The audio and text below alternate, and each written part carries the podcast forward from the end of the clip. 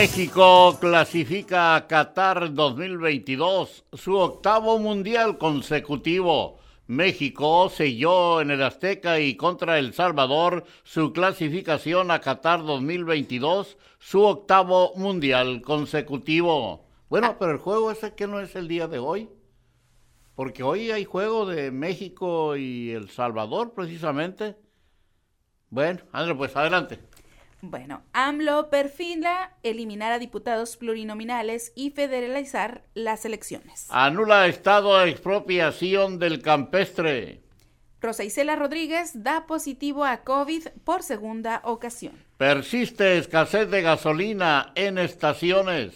AMLO reprocha sanción del tribunal tras mantener informe de gobierno. Reubican módulo de Repube para autos chocolate. Embajador de Estados Unidos y miembros del PAN se reúnen para perfilar alianza. Unidad acuática se prepara para Semana Santa. Inés solicita a gobernadores de Morena retirar propaganda por veda.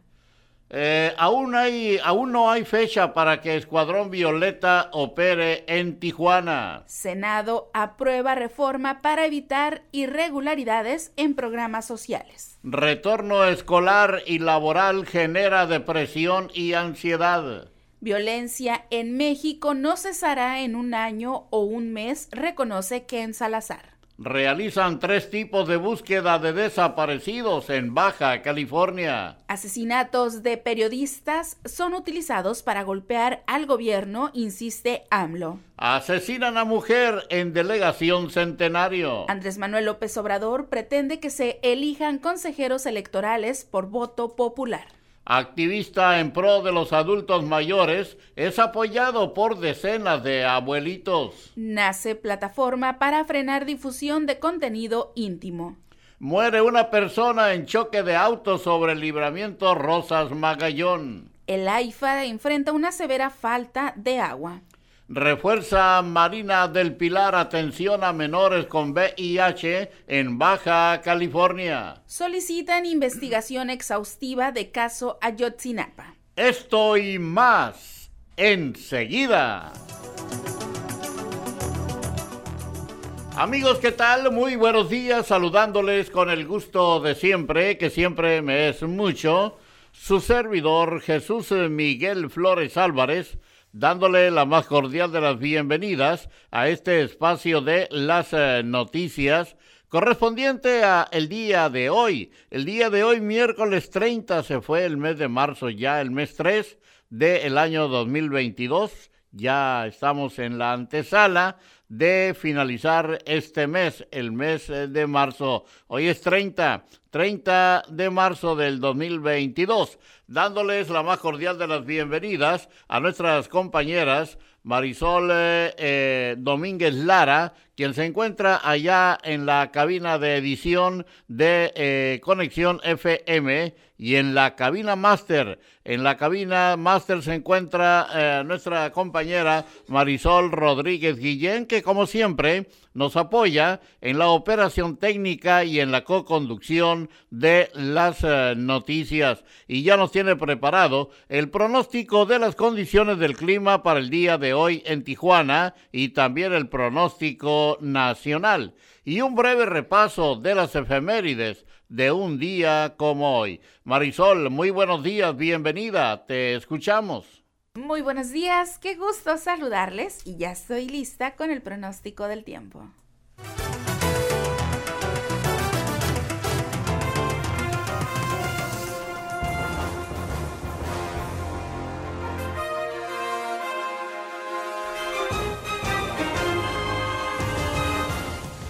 La temperatura el momento en la ciudad de Tijuana es de 14 grados centígrados. Durante esta mañana y por la tarde tendremos cielo parcialmente cubierto. Se espera una temperatura máxima de 19 grados centígrados y una temperatura mínima de 12 grados centígrados con un 20, un 20% de probabilidad de chubascos para esta noche y la mañana del jueves. Y para el día de mañana jueves, jueves 31 de marzo, la temperatura máxima será de 17 grados centígrados centígrados y la mínima de 13 grados centígrados. Para el próximo viernes, viernes primero de abril, la temperatura llegará a los 18 grados centígrados y la mínima será de 12 grados centígrados. Para el próximo sábado, sábado 2 de abril, la temperatura máxima será de 17 grados centígrados y la mínima será de 14 grados centígrados, sin cambios significativos en las condiciones del tiempo para los próximos días. Así que hay que estar pendientes del pronóstico del tiempo aquí en la hora 9 en las noticias. Vámonos con el pronóstico del tiempo nacional.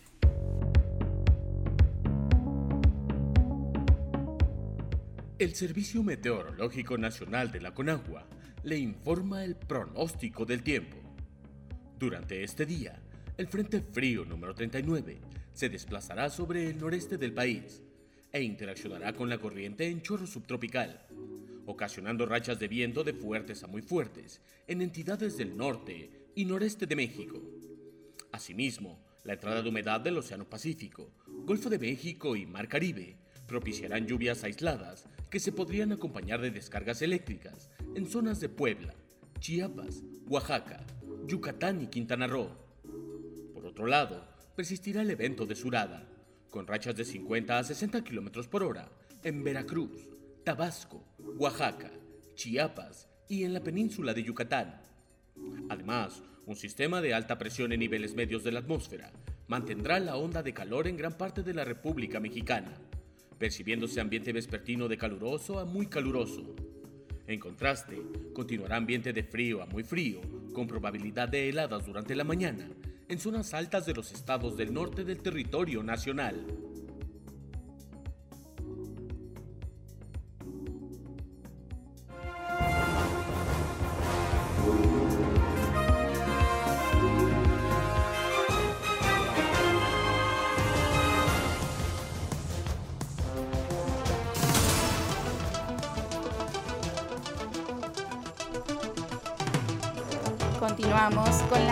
Efemérides de un día como hoy, 30 de marzo, pero del año 1823, Agustín de Iturbide, es el primer emperador de México, sale del país rumbo al destierro. También un 30 de marzo, pero del año 1932, se estrena Santa, la primera película del cine sonoro mexicano basado en la novela homónima homónima de Federico Gamboa. También un 30 de marzo, pero del año 1938, el Partido Nacional Revolucionario se convierte en el Partido de la Revolución Mexicana. Un día como hoy, 30 de marzo, pero del año 1612, fue fundada la ciudad de Valle Grande en Bolivia. También un 30 de marzo, pero del año 1853, nace eh, Van Gogh. Y bueno, también hoy se celebra el Día Internacional del Transplante. Hoy también es Día Escolar de la Paz y la No Violencia en el Hemisferio Sur.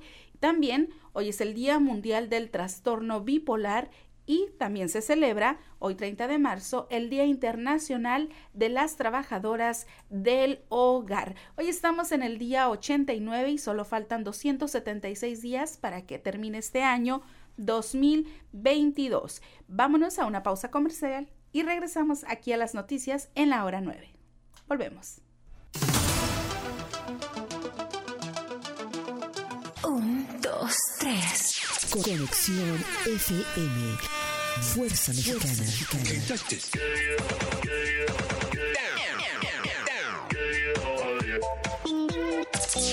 estudios y oficinas en Boulevard Gustavo Díaz Ordaz, 12649, local 11C, Plaza Patria, Fraccionamiento El Paraíso. Tijuana, Baja California, México, México, México, México.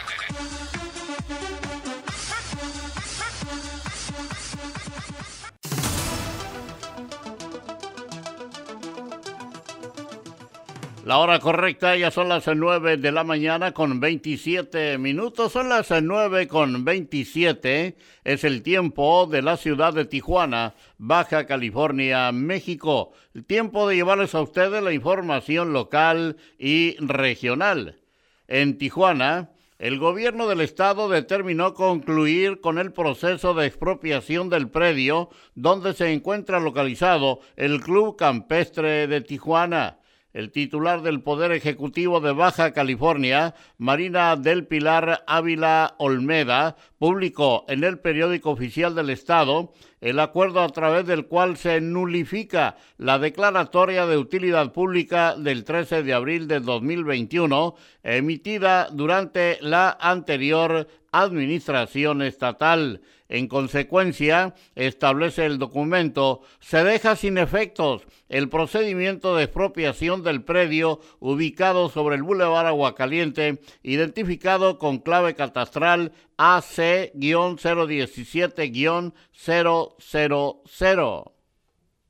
Vamos con más información y después del retorno de Jaime Bonilla Valdés como senador y con dos investigaciones abiertas por parte de la Secretaría de Honestidad y Función Pública de Baja California, su titular, Rosina del Villar Casas, no descarta la posibilidad de solicitar el desafuero del exgobernador en caso de que resulte responsable y se, y se inicie un procedimiento en su contra. Aunque Bonilla recuperó el fuero constitucional que le da inmunidad procesal, la funcionaria dijo que si es factible solicitarle sea retirado este privilegio legal, como ya sucedió con el ahora exdiputado Benjamín Saúl Huerta Corona, acusado de violentar sexualmente a un menor de edad. Durante su periodo de gobierno, Bonilla fue denunciado por usurpar funciones al ostentarse como ingeniero sin contar con cédula que lo acredite como tal. Así que gobierno de Marina eh, del Pilar podría solicitar desafuero de Bonilla. Bueno, y también en Tijuana, en dos semanas más podría restablecerse el suministro de combustible a las estaciones de la ciudad, aseguró el presidente de la Asociación de Propietarios de Estaciones de Gasolina de Tijuana, Alejandro Borja Robles. El servicio de carga de gasolina seguirá en un par de semanas por el retraso que lleva. Detalló que desde hace dos semanas las pipas que distribuyen el combustible a las diferentes estaciones de la región presentan retrasos. El comité científico, que es, que es representado por el secretario de Salud, Adrián Medina Amarillas, resaltó que el día de ayer no se notificó ninguna defunción por COVID-19. Esto quiere decir que el avance es contundente y que Baja California se mantiene en una nueva normalidad con responsabilidad. Señaló que las unidades donde se atienden pacientes por COVID-19 han descendido la ocupación hospitalaria, por ejemplo, en la Secretaría de Salud, en casos por esta enfermedad, sostiene un 10.67% y en el IMSS es del 8.63%. En cuanto a las atenciones generales en la Secretaría de Salud es del 47.57% y en el IMSS del 58.95%. Recalcó que los puntos de vacunación siguen activos, por lo que invita a la ciudadanía mayor de 18 años que aún no se aplica el biológico acuda por el refuerzo o para completar el esquema de vacunación, así como a los jóvenes de 14 a 17 años. Así que se reportan cero muertes por COVID-19 en Baja California. Bueno, y muchas gracias a todas las personas que nos están apoyando, compartiendo entre sus contactos la transmisión en vivo en la hora 9 de las noticias en Conexión FM Fuerza Mexicana. El módulo del registro público vehicular, el REPUBE, que se encontraba en la subrecaudación de rentas, fue trasladado al nuevo centro de gobierno ubicado en la carretera libre Tijuana-Tecate. Sin embargo, Pocos de los ciudadanos no contaban que el módulo de regularización de auto chocolate ya no estaba en dicha ubicación, lo que fue una sorpresa, comentó un ciudadano de nombre Jaime Cano. Está mal que lo movieran, tenían que dejarlo aquí al centro de la ciudad, es más complicado ir para esa zona. Debería de estar al alcance de todos. En mi caso, por ejemplo, no me conviene ir hasta allá. Comentó que además de retirar el módulo es más complicado, ya no tiene su papeleo en orden por causa de la página oficial del Repube, donde se deben de registrar para obtener el recibo de pago e iniciar el proceso de regularización. Soldados y elementos de la Guardia Nacional deben dormir en espacios dignos. Aunque se destaca el arribo de elementos de la Guardia Nacional y el Ejército mexicano para reforzar el combate a la inseguridad, es necesario que cuenten con espacios dignos para dormir y no utilicen sitios improvisados. Lo anterior lo planteó el presidente del Consejo Ciudadano de Seguridad Pública de Baja California, Roberto Quijano Sosa, quien lamentó que las autoridades no hayan estado preparadas para ofrecer lo indispensable a los integrantes de las Fuerzas Armadas. El eh, jefe acuático de la División de Rescate Acuático de Playas de Tijuana, Luis eh, Hernández, aseguró que la unidad de salvavidas de rescate están preparándose para monitorear la zona playera en esta próxima Semana Santa.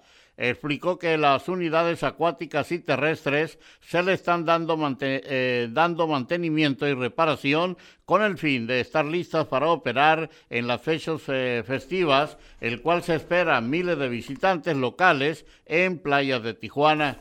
Las unidades acuáticas están en buenas condiciones. Además tenemos personal voluntario, así que tenemos todo cubierto para funcionar.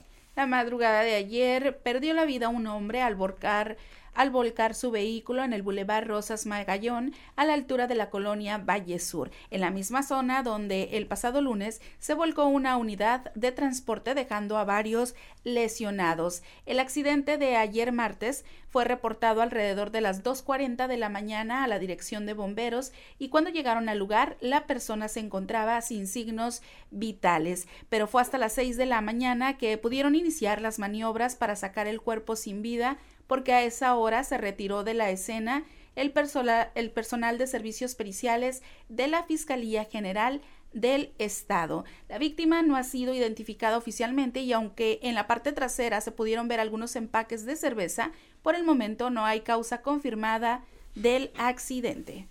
Y en Tijuana, pese a atender 155 llamados en el municipio de Mexicali, así como detener a nueve sospechosos por distintos delitos, el Escuadrón Violeta aún no tiene una fecha definida para comenzar a operar en Tijuana.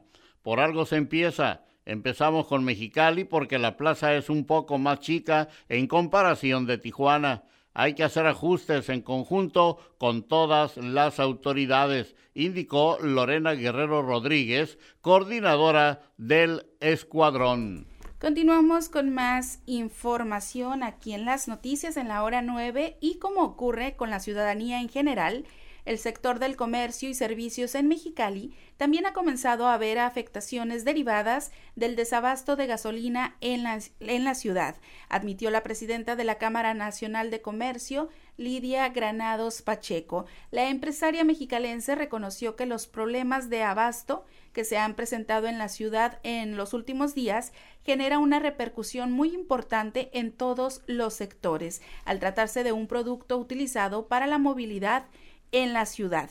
Resaltó que la situación se deriva del encarecimiento en el precio de la gasolina en Estados Unidos, que ha generado que personas que antes cargaban gasolina en la vecina ciudad ahora lo hagan en México. Asimismo, señaló que algunas gasolineras han dejado de importar el combustible debido a este incremento en costos, aumentando el consumo a un grado que petróleos mexicanos no ha podido alcanzar a surtir.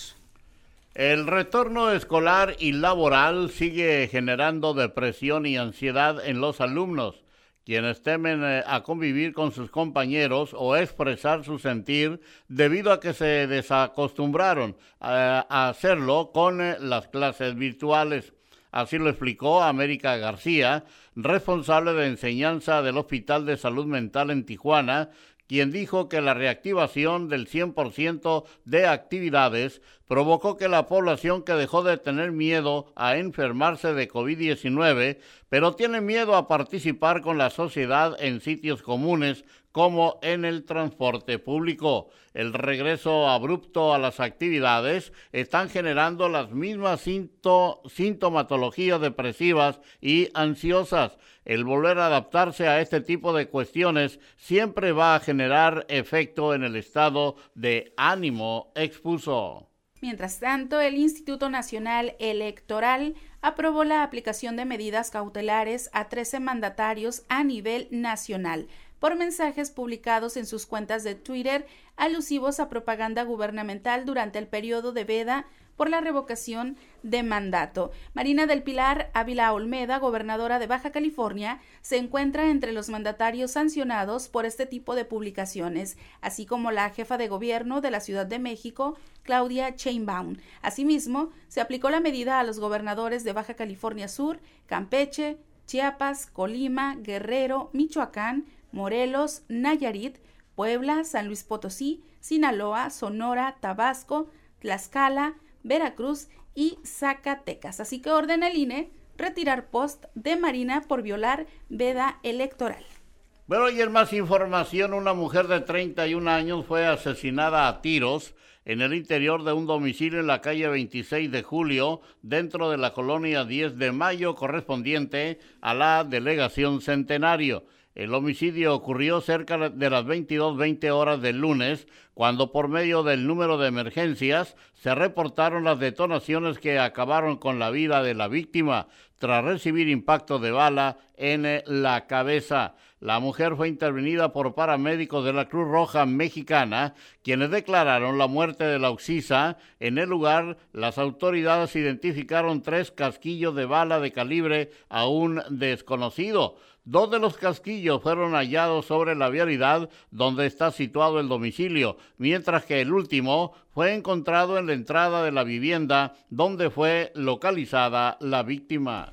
Un hombre fue detenido por agentes de la Policía Municipal de Tijuana luego de encontrarlo en posesión de aproximadamente 5 kilogramos de lo que al parecer es cocaína, durante un patrullaje de vigilancia preventiva sobre la calle Julio, esquina con Nardo de la colonia 3 de octubre, delegación Los Pinos, uniformados observaron a un sujeto quien al percatarse de la presencia policial arrojó al suelo una mochila. Al ser abordado por los policías municipales, dicho individuo se identificó como Federico N., de 47 años, originario de Veracruz. Al inspeccionar la mochila, los uniformados encontraron dentro de ella cuatro paquetes que contenían la sustancia antes citada. El detenido, así como la droga, eh, fueron decomisados y también fue puesto a disposición de la autoridad correspondiente.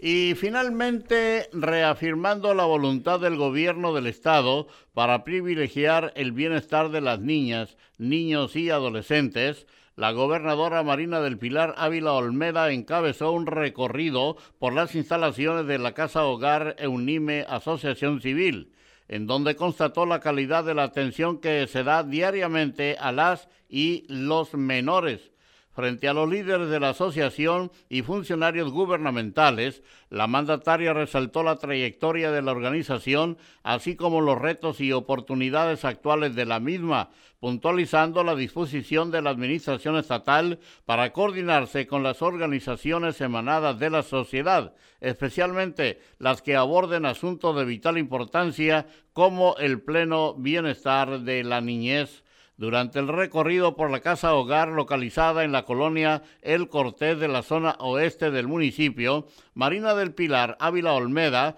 conoció a detalle el proyecto de Casa Eunime, así como los beneficios que el lugar ofrece para el sano desarrollo de las niñas, niños y adolescentes que en él habitan. Es tiempo de irnos a una breve pausa aquí en las noticias. Cuando regresemos, el enlace directo con nuestro compañero, el periodista Gerardo Díaz Valles. También eh, la cápsula eh, cultural de esta mañana, eh, conociendo México aquí en Conexión FM, Fuerza Mexicana. Bueno, y también los deportes que también son noticia en la hora 9 de Conexión FM, Fuerza Mexicana. Y claro, también estaremos llevándoles a ustedes la información nacional e internacional. Adelante. La mejor programación musical. Musical. Conexión FM. Fuerza Mexicana.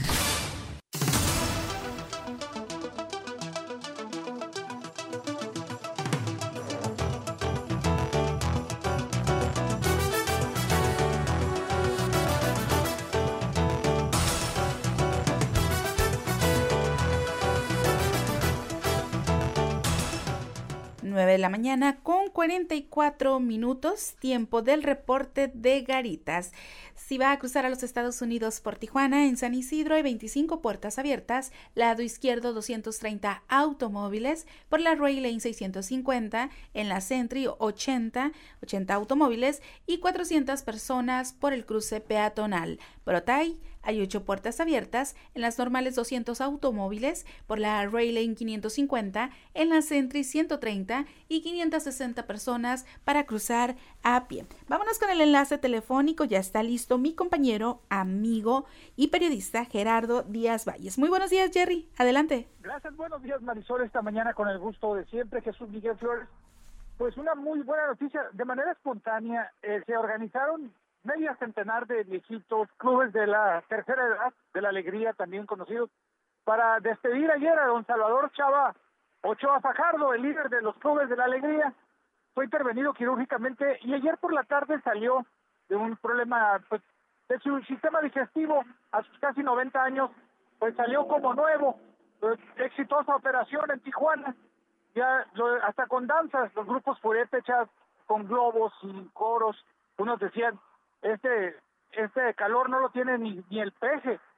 Total que el hombre que promueve el nuevo panteón municipal para Rosarito, las danzas y el apoyo a los, él da la cara por los viejitos, pues ya está de regreso. Ahora se están haciendo una colecta para llevar su dieta rigurosa, sus terapias de rehabilitación y apapachar lo más que se pueda a Salvador, a don Chava Ochoa Fajardo. Aquí en Tijuana, la federación, federaciones, colegios, barras de abogados se están manifestando en contra del cobro del 20% en el pago en el impuesto sobre la renta por cada inscripción de títulos de propiedad que está haciendo efectivo el gobierno del estado. Esto impacta a la economía de las familias y pues afecta. Están manifestando esta mañana. También hay una manifestación muy especial. Eh, los grupos feministas están promoviendo boicotear los bares, antros de la Plaza del Zapato luego del atentado a cuchilladas de dos señoritas el fin de semana, eh, con un arma blanca, un desquiciado sujeto las agredió a las jóvenes, están delicadas y ahora se están también por manifestarse los dueños de los bares, están cambiando la rueda de prensa para el jueves, por lo que implica es el, el periodo de la temporada alta del turismo y pues ya están los caloneos por esta situación.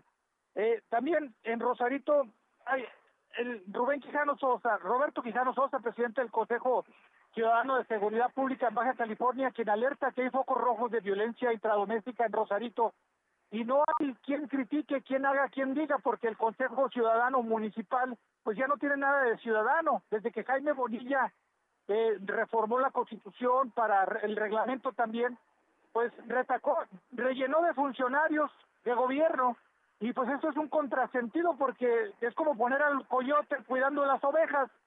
Hay un monto de arriba de 4.500 millones de pesos en el rubro de seguridad pública que ejerce el gobierno del Estado y pues nadie dice nada. si algo falla, pues no hay resultados. Es lo que estamos viendo, descoordinación y falta de profesionalismo en todas las dependencias.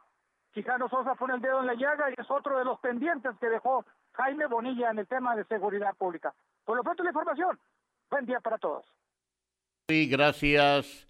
Eh, gracias por tu aportación de esta mañana aquí en las noticias. Bueno, pues entonces ya es tiempo de irnos con la cápsula cultural de esta mañana, conociendo México, y hacemos un paréntesis para eh, iniciar pues eh, dedicándole la cápsula, cápsula cultural de esta mañana a todos los niños, porque mañana se cierra el mes e inicia el mes del niño. Así es que escuchamos.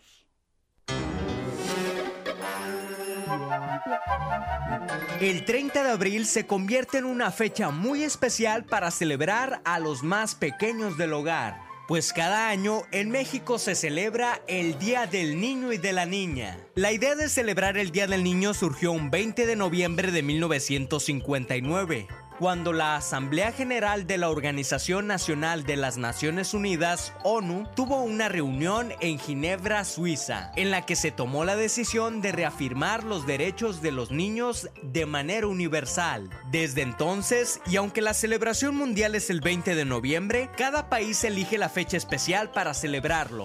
En México, en la ciudad de Tantoyuca, Veracruz, se obtuvo el origen de la celebración nacional. Sin embargo, fue hasta el 30 de abril de 1924 que se acordó oficialmente la celebración del Día del Niño en esa fecha siendo presidente de la República el general Álvaro Obregón y el ministro de Educación Pública el licenciado José Vasconcelos. Cabe señalar que los derechos humanos de las niñas, niños y adolescentes están mencionados en la Constitución Política de los Estados Unidos Mexicanos, así como tratados internacionales y demás leyes aplicables esencialmente en la Convención de los Derechos y las Niñas por la Ley General de Derechos de Niñas, Niños y Adolescentes, publicada el 4 de diciembre de 2014. Además, el objeto de esta celebración es que se consagre un momento especial para fomentar la inclusión social y realizar actividades para promoción de su bienestar en derecho a los infantes.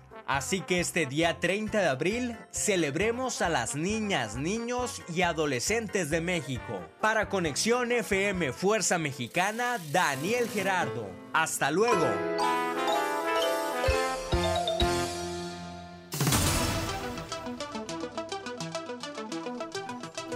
Muy bien, eh, pues eh, qué bonito, ¿no? Qué bonitos momentos estos de las fiestas de los niños la algarabía que se escucha pues por todos lados ya, porque ya viene el Día del Niño y después de dos años, ¿verdad? Ya se van a empezar a festejar en las escuelas, este, en los jardines de, niños, en las primarias, etcétera, eh, el Día del Niño. Así es que, pues enhorabuena, felicidades a todos los niños de antemano. Pero vámonos entonces aquí en la hora nueve, ya tenemos la sección deportiva para ustedes. Adelante.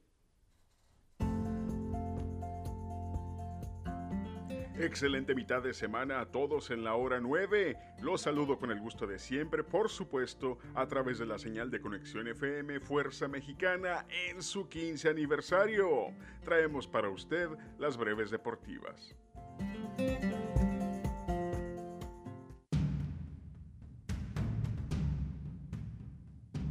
En artes marciales mixtas, el peleador mexicoamericano Kelvin Gastelum ya tiene rival. Se trata de Dricus Duplessis, peleador sudafricano con un récord de 16 victorias y 2 derrotas.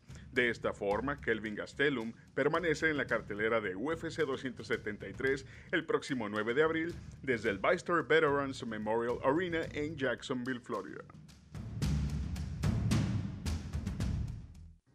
El día de hoy se definen los últimos dos lugares para la clasificación de la CONCACAF a Qatar 2022 juegos pautados para comenzar a las 6.5 minutos de la tarde. Se enfrentarían Panamá contra Canadá, Costa Rica contra Estados Unidos, México contra El Salvador y Jamaica contra Honduras. La empresa Lux Fighting League ha informado que debido a complicaciones en las negociaciones con Dani Torres, han decidido despojar a la ahora ex monarca peso paja de la empresa, por lo que el título queda vacante. Asimismo, se habla de que en días próximos estarán anunciando quienes se disputarán el campeonato. Las peleadoras que se rumoran para disputarse el cinturón son Saraí Orozco, Yajaira Romo y Nico Geraldo.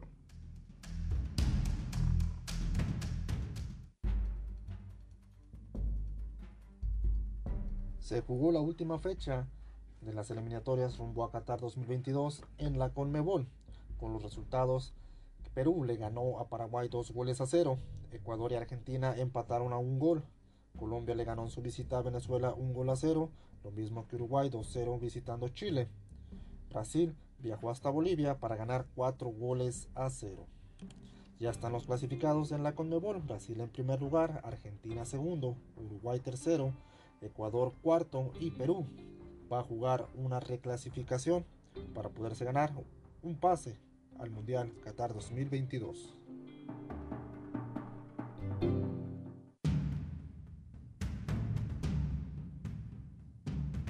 El ex campeón peso completo de UFC, Fabricio Verdum, queda fuera de la temporada de PFL. El brasileño argumentó que ha perdido interés en artes marciales mixtas y que no desea trasladarse a Estados Unidos desde su natal Brasil solo por una pelea y que solo lo haría si se tratara de una pelea de boxeo.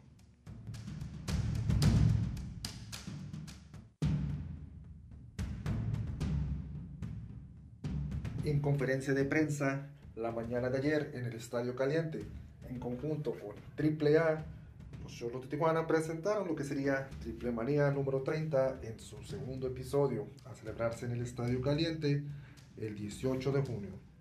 La presentación hubo algunas sorpresas, presentando parte de la cartelera, cinco luchas de 10 que se llevarán a cabo, entre ellas el Dream Match entre la guerra de empresas AAA contra All Elite Wrestling AEW, que serían los hermanos Lee, Dralístico y Dragon Lee contra los Hardy Boys, Jeff y Matt Hardy.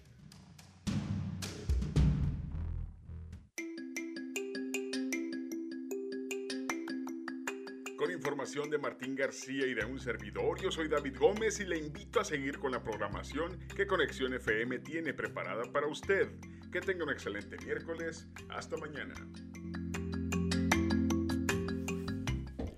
Gracias eh, muchachos eh, Martín García y David Gómez por la información deportiva aquí en eh, las noticias. Y vámonos entonces con un breve repaso, porque enseguida viene el programa Miscelánea Radial, de todo como en botica. Así es que mientras tanto déjenme decirles a ustedes que la inversión inicial para L4 y abasto de agua será de 15 mil millones de pesos, adelanta Alfaro.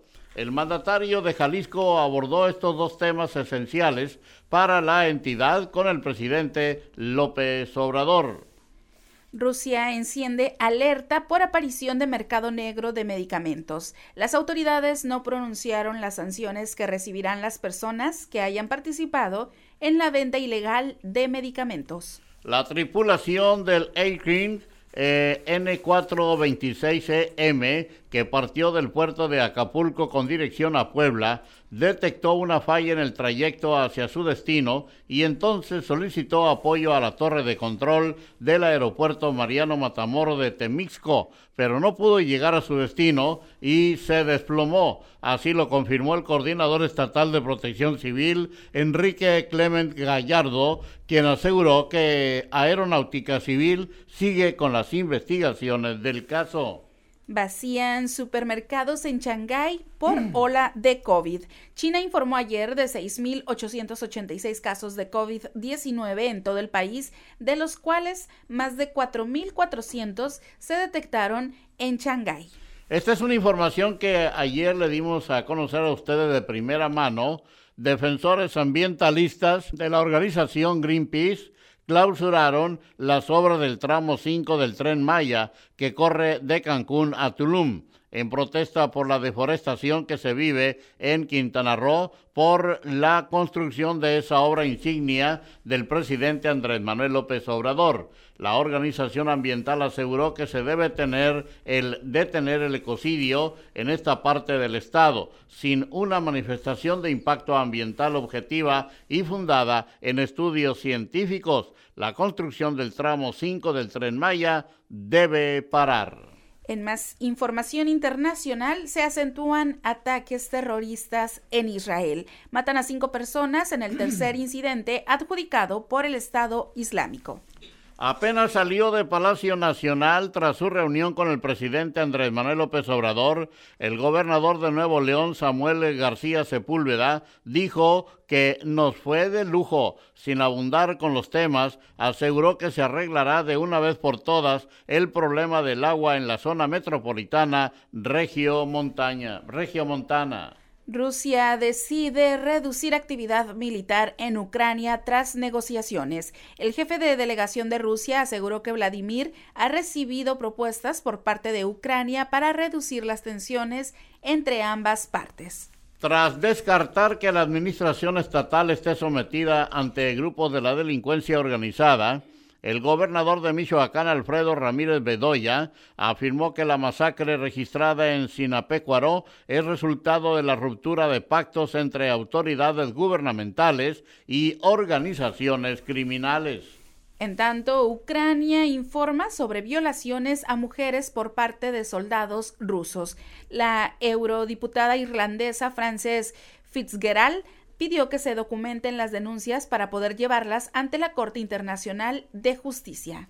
El presidente Andrés Manuel López Obrador, al referirse al caso Ayotzinapa, donde 43 normalistas de la escuela Isidro Burgos desaparecieron en el 2014, dijo que se está investigando la intervención de elementos de la Marina pero también añadió que podría investigarse las órdenes que se giraron desde el centro del país, pues subrayó que es muy difícil que no se entere el presidente de acciones como estas.